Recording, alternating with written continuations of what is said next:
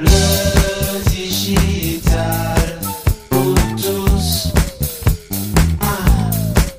Et si la data et l'intelligence artificielle étaient source d'opportunités pour les DRH et leur permettaient de relever enfin le défi de savoir mieux repérer les talents cachés des collaborateurs de l'entreprise. La data intelligence serait-elle la solution pour trouver facilement le candidat idéal en interne? La data intelligence serait-elle le moyen pour les entreprises de pouvoir réellement s'appuyer sur leur véritable capital social, le savoir-faire de leurs collaborateurs basé sur leurs expériences en entreprise, mais aussi sur leurs activités extra-professionnelles La data intelligence permettra-t-elle à la DRH de demander à Jean-Jacques de la compta, comptable depuis 17 ans, de former ses collègues à la prise de parole en public parce que la data intelligence a repéré que Jean-Jacques joue au théâtre depuis 5 ans et a fait une magnifique représentation devant une salle comble samedi dernier. L'alliance de la data intelligence avec les ressources humaines permettra-t-elle à chaque talent de l'entreprise d'être plus épanoui dans son travail, mais aussi d'être plus performant dans son parcours professionnel? Pour bien comprendre ce que la data intelligence et l'intelligence artificielle changent pour les acteurs du monde des ressources humaines en entreprise et pour les collaborateurs, l'invité de cet épisode de podcast est Ella Atmani. C'est la CEO et la co-founder de Palm.ai, la première solution SaaS de Talent Intelligence basée sur l'IA en France. Bonjour Ella. Bonjour PPC. Merci de ta présence ce matin pour cet épisode du podcast qui s'annonce, je le sais, passionnant. Première question pour toi, en deux mots, qu'est-ce que ça change pour une DRH d'utiliser la data intelligence? Écoute, merci PPC euh, pour ton invitation. Je suis ravie d'être là un lundi de, rentrée scolaire, donc euh, super, au top. Euh, écoute, la, on, vit actuellement une période assez, assez charnière et assez qui bouscule hein, les entreprises et les directions des ressources humaines. Euh, voilà cette vague de grandes démissions, le rôle des managers qui est remis euh, un peu euh, sur les sujets prioritaires, une tension sur le recrutement. Et l'IA, ou en tout cas l'intelligence artificielle avec la collecte et l'analyse de la donnée, elle permet trois choses. Principalement, évidemment. La première, c'est d'automatiser certains processus RH qui, en temps normal, nécessitent une charge de travail, en tout cas des ressources assez importantes pour analyser, enrichir une quantité importante de, data. Le deuxième point, euh, c'est que sur la base d'une donnée qui est euh, analysée de façon effectivement factuelle, objective et surtout cette quantité importante, hein, euh, bah, ça aide les directions humaines à prendre des décisions éclairées quant à leur stratégie de développement des compétences, de développement des talents. L'exemple que tu donnais est assez, est assez vrai.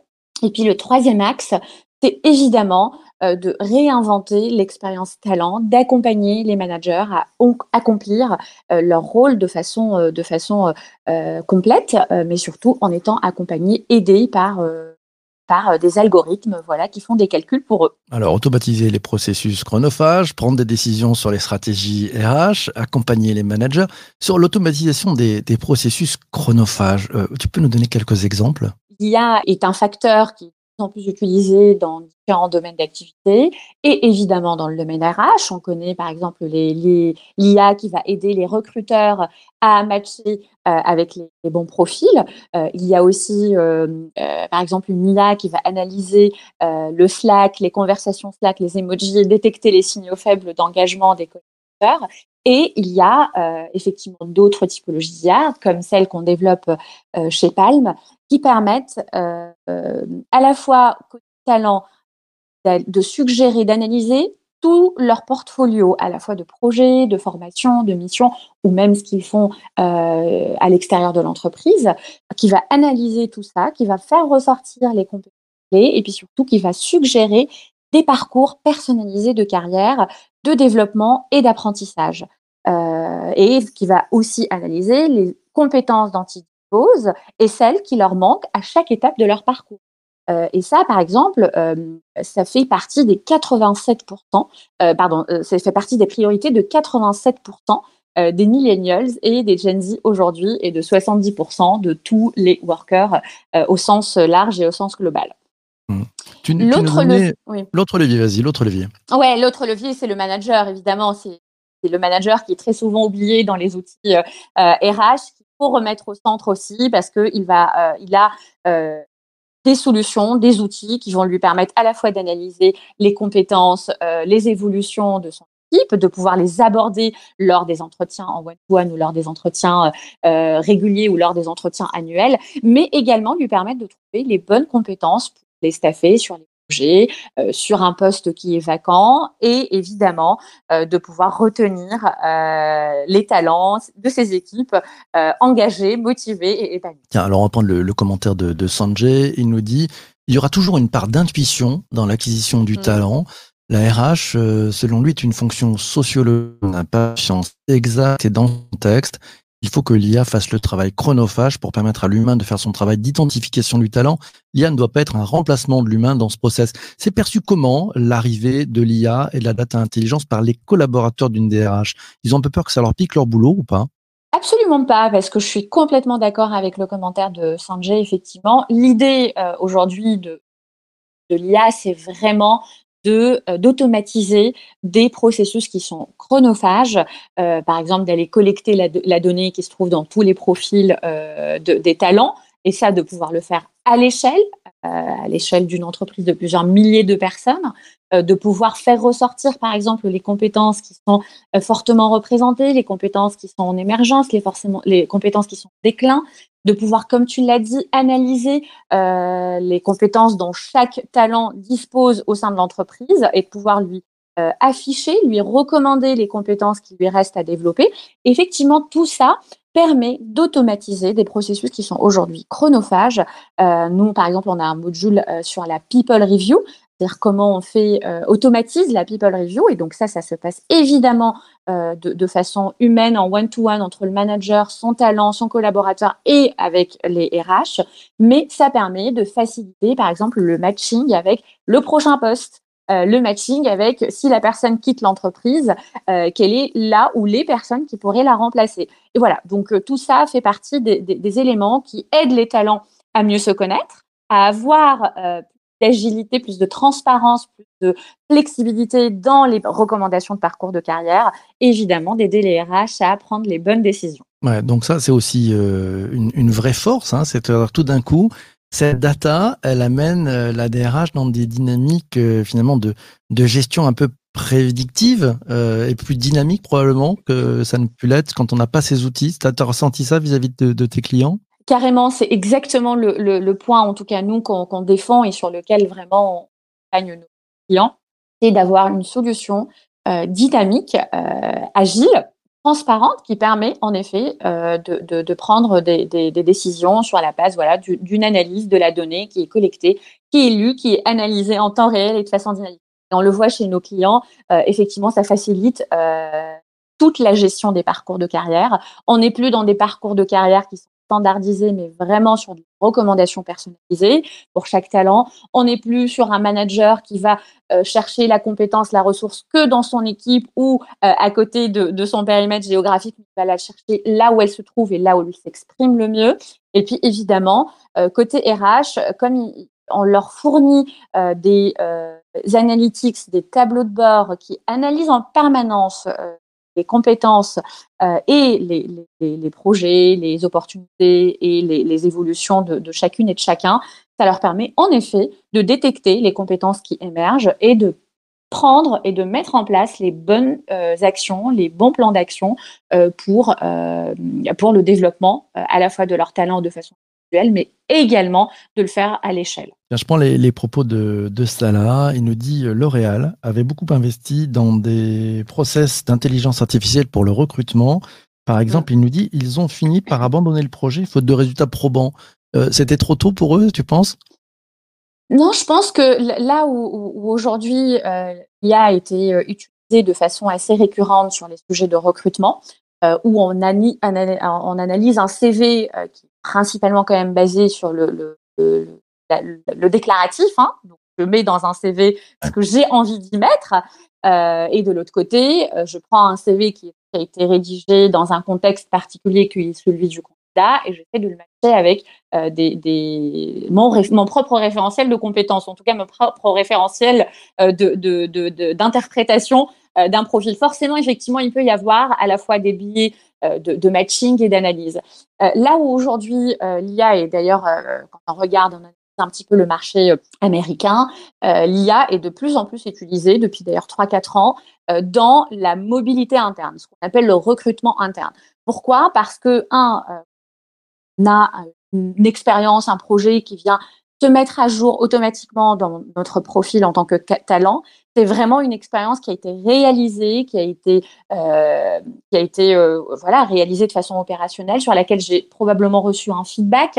Et donc, tous ces éléments de richesse intérieure de l'entreprise viennent euh, évidemment mettre un peu plus de finesse, un peu plus de, de de, pragmatisme aussi, un peu plus de d'analyse euh, appuyée euh, sur la, une donnée qui est qui se qui se retrouve dans le même référentiel, euh, beaucoup plus fine quand on est à l'intérieur de l'entreprise. Question de, de l'oral est sur sur YouTube. Demain, c'est la Journée internationale des droits des femmes. On sait que les intelligences artificielles entraînées par des hommes majoritairement et basées sur des données passées peuvent être biaisées. Et quelle solution tu, tu vois, toi? Merci beaucoup, euh, Laura, pour euh, la question. Moi, je suis très sensible sur les sujets de diversité et d'inclusion. Euh, et, et, Palm, tel qu'on l'a conçu vraiment dès le début, l'idée, c'est que ce soit un driver d'inclusion, de transparence et évidemment de diversité. Et on a construit tout notre, toute notre IA et notre ce qu'on appelle nous la skills taxonomie, hein, qui est vraiment un référentiel de plus de 35 000 concepts et métaconcepts qu'on a entraînés sur euh, une notion vraiment euh, qui ne fait pas la différence entre le sexe de euh, la personne en face. C'est-à-dire que c'est une IA qu'on a voulu dès le début éthique, qu'on a entraînée de façon vraiment éthique euh, au, sein de l'équipe, à la fois en étant des femmes et également des hommes, sans biais décisionnel. Et par exemple, pour, pour on ne dit pas nous direction, on dit pas directrice ou directeur des ressources humaines, on dit direction des ressources humaines en enlevant tout, tout évidemment tout ce qui peut donner attrait au sexe de la personne qui occupe le poste. Mmh. Tiens, question de Sanjay sur LinkedIn. Est-ce que tu peux nous en dire plus sur le type d'intelligence artificielle que vous utilisez Car IA est un terme finalement assez, assez large? Complètement.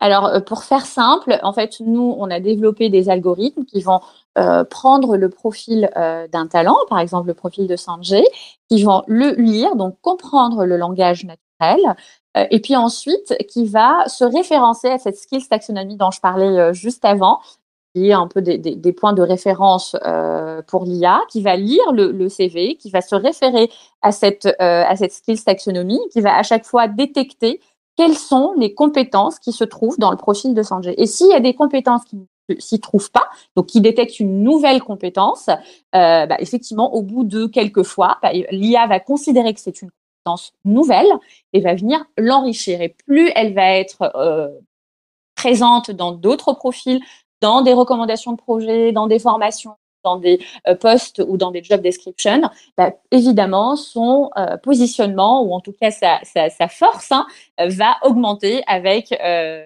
la récurrence. Et ensuite, on a effectivement l'algo qui permet de faire le matching et qui apprend à chaque fois que, par exemple, un candidat reçoit interne, reçoit une recommandation pour un projet, qu'il l'accepte, euh, bah, l'IA va comprendre effectivement qu'elle a fait un bon matching. Et si, par exemple, il la refuse et qu'il argumente pourquoi il l'a refusé, bah, elle va aussi apprendre de tout ce qui va être écrit, euh, exprimé dans euh, la plateforme. Et puis ensuite, on a euh, effectivement, euh, je ne vais pas rentrer trop dans la technicité, euh, on a effectivement un matching par reconnaissance de forme parce que chaque talent va être représenté dans un vecteur unique, donc lui donne une forme unique qui évolue en fonction de ses évolutions professionnelles. Et puis enfin, on a une couche de réseaux neuronaux qui vont apprendre à la fois sur les formes, mais évidemment aussi sur les matching et nouvelles compétences. Mmh Fabuleux. ces données, elles sont la propriété de qui et, quels droits ont les collaborateurs sur ces données? En termes de, sécurité à la fois, mais aussi en termes de RGPD, sécurité au sens large, mais sécurité des données et RGPD. Euh, nous, dès le début, on a fait vraiment euh, le choix d'être sur un modèle de security by design. Et la donnée, elle est vraiment la propriété de l'entreprise. Euh, c'est elle qui, effectivement, va demander à ses collaborateurs de les euh, de, de, les, euh, de les intégrer, de les utiliser, de les manipuler. Bien évidemment, nous, on est un serveur euh, complètement hébergé en France, qui permettent d'assurer la sécurité de, la donnée, bien évidemment. Et puis ensuite, la donnée qui appartient au collaborateur, donc sa donnée propre et personnelle, elle est dans la plateforme. Aujourd'hui, elle appartient évidemment à l'entreprise, dans le contexte dans lequel il travaille et il l'a intégrée. Mais demain, elle, elle, sera la propriété de, du collaborateur, à la fois au sein de l'entreprise. Mais si demain, il a envie de se lancer sur une activité d'indépendant, ben, il pourra emporter toute sa donnée avec lui. Mais ça, c'est dans quelques temps. Donc ça veut dire que tu, vous travaillez, vous envisagez la, la portabilité des données RH, c'est ça? Génial. Bah, écoute, euh, c'est, ça fait partie des sujets qu'on explore, en effet. D'accord. Je voudrais reprendre mon, mon exemple euh, de départ, le fameux Jean-Jacques de la Compta. C'est celui qui est comptable depuis 17 ans, voilà, euh, qui joue au théâtre depuis 5 ans. Il, il est formidable au théâtre. Est-ce que vous faites des matchings? Vous avez déjà attaqué ces sujets-là en disant l'extra professionnel.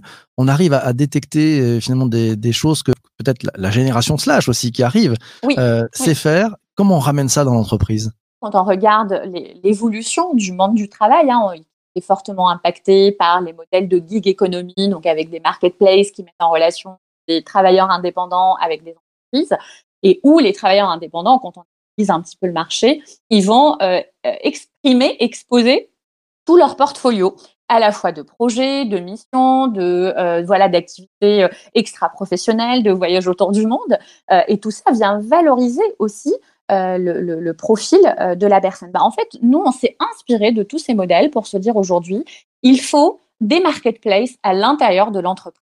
Euh, parce que quand on regarde l'évolution du marché également avec l'attention sur les recrutements, il est plus facile de trouver une opportunité à l'extérieur de son entreprise que d'être au courant de ce qui se passe à l'intérieur de celle-ci. Nous, on veut casser ça. On veut que les talents, euh, quand ils euh, sont au sein de l'entreprise, qu'ils puissent avoir accès à ces opportunités, qu'on vienne les chercher également. Et euh, évidemment, on, les encourage à exprimer tout leur portefeuille de réalisation, qu'elle soit à l'intérieur de l'entreprise, d'expérience passée, mais également d'expérience extra-professionnelle. C'est pas encore très ancré dans les, façons faire. Mais moi, je suis convaincue que c'est en train de, de, changer. Donc, ça va venir petit à petit. Mmh, petit à petit. Ouais, merci beaucoup. Et là, épisode passionnant. On a appris plein, plein de choses. Mille merci à toi. Merci à toi. Euh, réinvité parce que je, je, sens que ça bouge beaucoup en termes de RH ouais. et d'intelligence. Donc, on, on, fera un, un, autre point d'ici quelques, quelques mois ou quelques semaines euh, sur merci ce qui évolue dans ce secteur. Merci à toi, un grand merci à toi. Merci aussi à toi d'avoir écouté cet épisode du podcast jusqu'ici. On se retrouve demain matin pour un prochain épisode. On va parler du, du no-code et du low-code. Pourquoi s'y mettre? Euh, pourquoi c'est important de se mettre au no-code et au low-code sans procrastiner? Oui, sans procrastiner. L'invité de l'épisode du podcast sera Virginie Infanti. Elle est Head of Business Application chez, chez Microsoft. Ça sera demain matin à 7h30 en direct sur LinkedIn, YouTube et Twitter. D'ici là, portez-vous bien. Si vous êtes sur Apple Podcast, n'hésitez pas à venir mettre 5 étoiles, un commentaire. Ça fait toujours du bien à l'algo. C'est important pour l'algorithme. Vous avez écouté jusqu'ici. C'est aussi bon pour le taux de complétion. Donc, c'est très, très bon pour les algos. On se retrouve demain matin. D'ici là, portez-vous bien et surtout, surtout, surtout, ne lâchez rien. Ciao, ciao, ciao.